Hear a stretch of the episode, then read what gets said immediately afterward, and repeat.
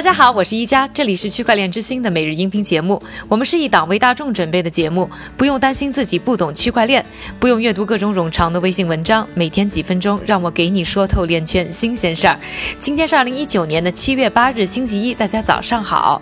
今天呢，想和大家聊聊，就是美国政策方面在数字货币方面的一些新的计划。虽然啊，比特币都已经诞生十年多了，但是美国的监管机构呢，始终其实没有拿出一套呢适用于数字货币的法律，而随着像脸书啊、摩根大通这样的巨型企业也开始计划呢各种数字货币的项目，更紧跟时代的立法呢就变得呢非常的迫在眉睫。美国的政客们呢也意识到了明确的数字货币监管的重要性，而美国呢似乎在这方面已经落后了。相反啊，日本和瑞士呢都有了吸引数字货币项目和投资的法律框架。比如说，脸书呢就把子公司 Libra Network 呢设立在了瑞士。共和党众议员汤姆艾默呢就表示，他很担心啊会把创新技术拱手让给其他国家。而议员们的担心呢也用各种的方式在呈现。美国众议院金融服务委员会主席呢上周提出，在他们研究出 Libra 对全球金融稳定构成。什么样的潜在风险之前啊，Libra 这个项目呢是需要暂停的。同时，他们还计划在下个月举行一场呢专门针对 Libra 项目的听证会。税收政策呢是整个立法问题当中的一个核心争议点。那二零一四年呢，美国国税局 IRS 就表示呢，将比特币呢视为类似于股票和债券的投资性资产，因此呢，对于他们是需要呢收缴呢资本利得税的。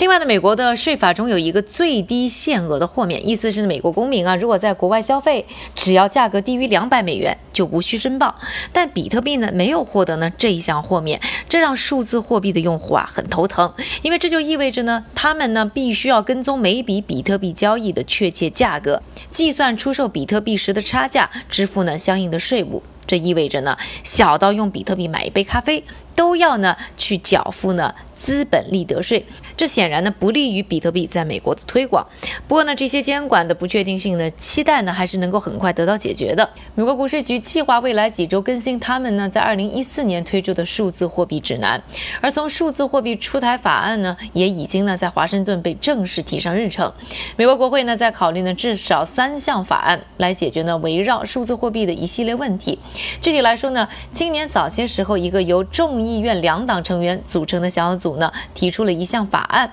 计划呢给予数字货币呢最低限额的豁免。而通证分类法法案呢，还计划让数字通证呢不被定义为债券。另一项名为呢区块链监管确定性法案呢，则提出啊，如果通过，将不会呢将使用区块链的非金融企业定义为货币传播者。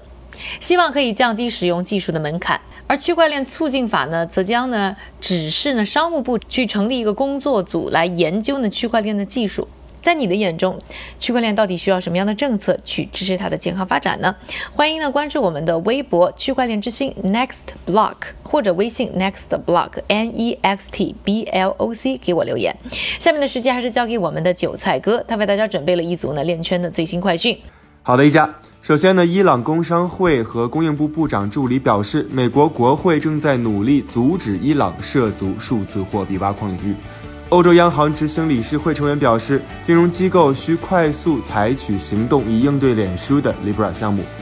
另外，比特币闪电网络容量最近持续下跌，已经跌破了九百四十 BTC，引起了支持者对闪电网络流动性和未来潜力的担忧。感谢韭菜哥的分享，也感谢各位的收听，我是一加区块链之星，还原区块链最真的样子。我们明天再见。